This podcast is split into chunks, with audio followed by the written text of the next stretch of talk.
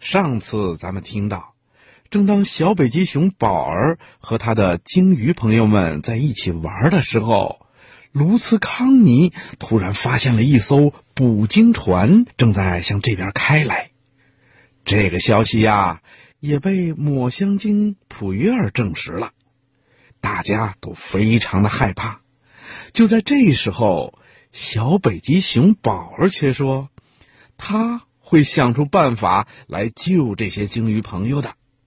可是，一只小小的北极熊能不能救出这么多的鲸鱼呢？请你接着往下听吧。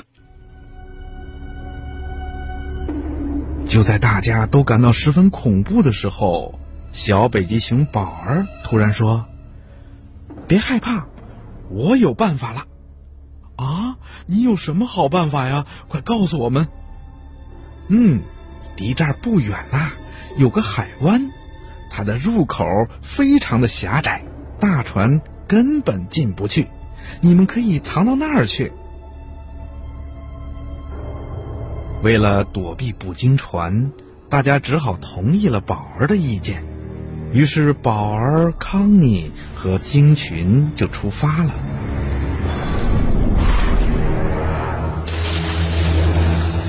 因为抹香鲸普约尔的身体实在太大了，大家好不容易才把它从这个狭小的入口推了进去。小小的海湾被鲸群塞得满满的了，白鲸们藏在水里面，只在呼吸的时候才把头露出来。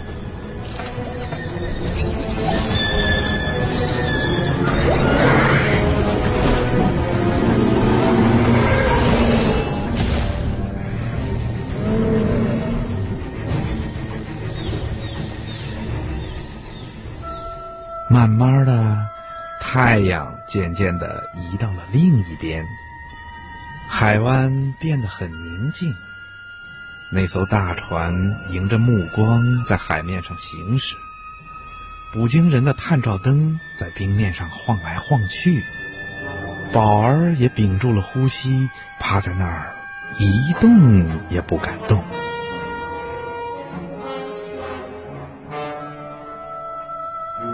康妮低声的说：“宝儿，你的主意太棒了，他们就根本没有发现我们。”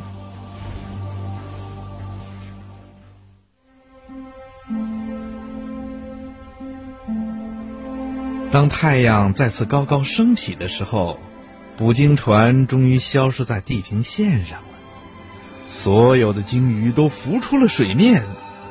哦，宝儿，宝儿，你太棒了！宝儿万岁！宝儿，你真伟大！大伙儿尽情的欢呼着，小小的海湾里洋溢着欢乐的情绪。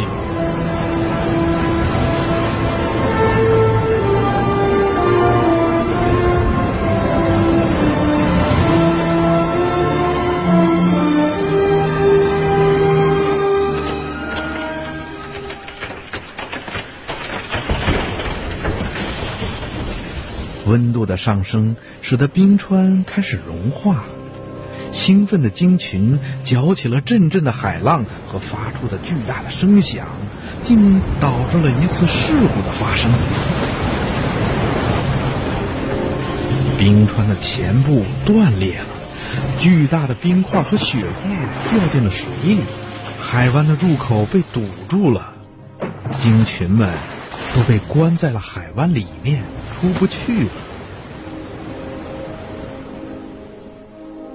普约尔有点害怕的说：“哦，我们该怎么办呢？”贝拉也开始轻声的抽泣着，就连康妮也张开了翅膀站在那儿，无奈的望着。小北极熊宝儿。又开始想办法了。想了一会儿，宝儿大声的说：“康妮，我有办法了。”什么办法？什么办法？宝儿，你快说呀！就是那艘废弃的船上的船帆，船帆，对，就是船帆。呃，船帆有什么用啊？大家别担心，等康妮的翅膀干了，我请他飞到我的爸爸妈妈那儿去，他们会帮助大家从这里出去的。宝儿安慰着贝拉和他的妈妈：“别害怕，一切都会好的。”听了这话，康妮一分钟也不敢耽搁，他立刻抖了抖翅膀，朝小北极熊的家飞去了。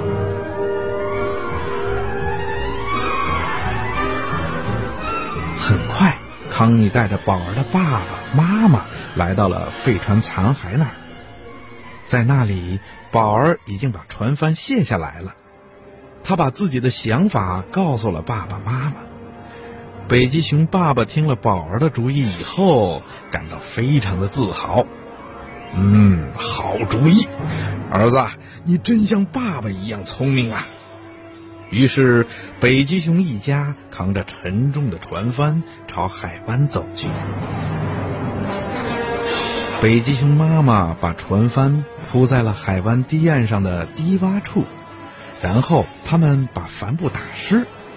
不一会儿，他们就把这个低洼的堤岸变成了一个光滑的滑梯了。只要白鲸们沿着这个光滑的帆布冲上这道低矮的堤岸，就能顺利的从另一边滑进大海了。第一批白鲸开始沿着帆布挪动，太棒了！他们冲过去了。哦，成功了，成功了！紧接着，第二批、第三批都冲过去了，他们成功了。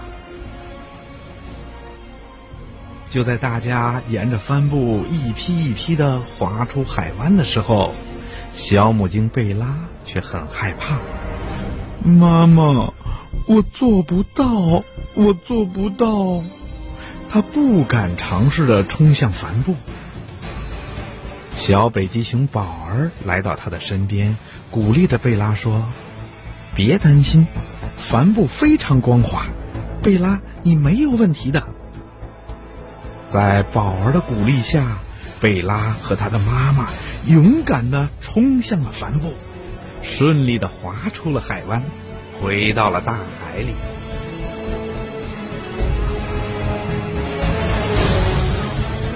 嗯。现在就差大块头普约尔了。康妮有点担心起来。这时候，他听到一个低沉的声音：“请注意，女士们、先生们，我来了。”说话的正是普约尔。他携带着巨大的浪花，正笨拙的沿着帆布向海里移动呢。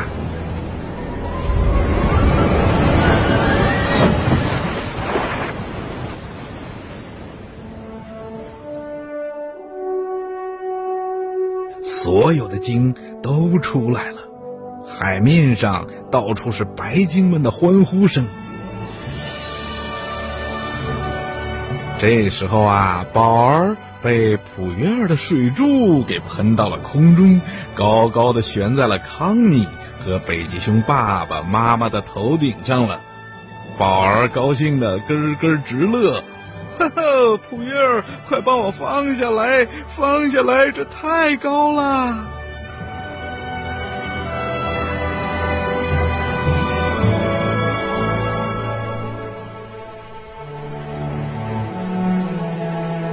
时间一点点的过去了，大伙儿很快就要分别了，眼看就要跟自己的新朋友分开了，小北极熊宝儿觉得非常难过。贝拉和他的妈妈在游走之前跟宝儿约好，秋天的时候在回南方的路上再见。卢斯康尼的翅膀还没有完全干透，他决定先跟北极熊一家回到他们的洞里去。回去的路上，天开始下雪。哎，真可惜呀，康妮说。刚才的天气多好啊！宝儿可不这么认为，他觉得下雪也挺好的。北极熊爸爸对此非常的认同，他说：“嗯，我们北极熊啊是属于北极的，而北极就应该有个北极的样，有冰有雪才对呀。”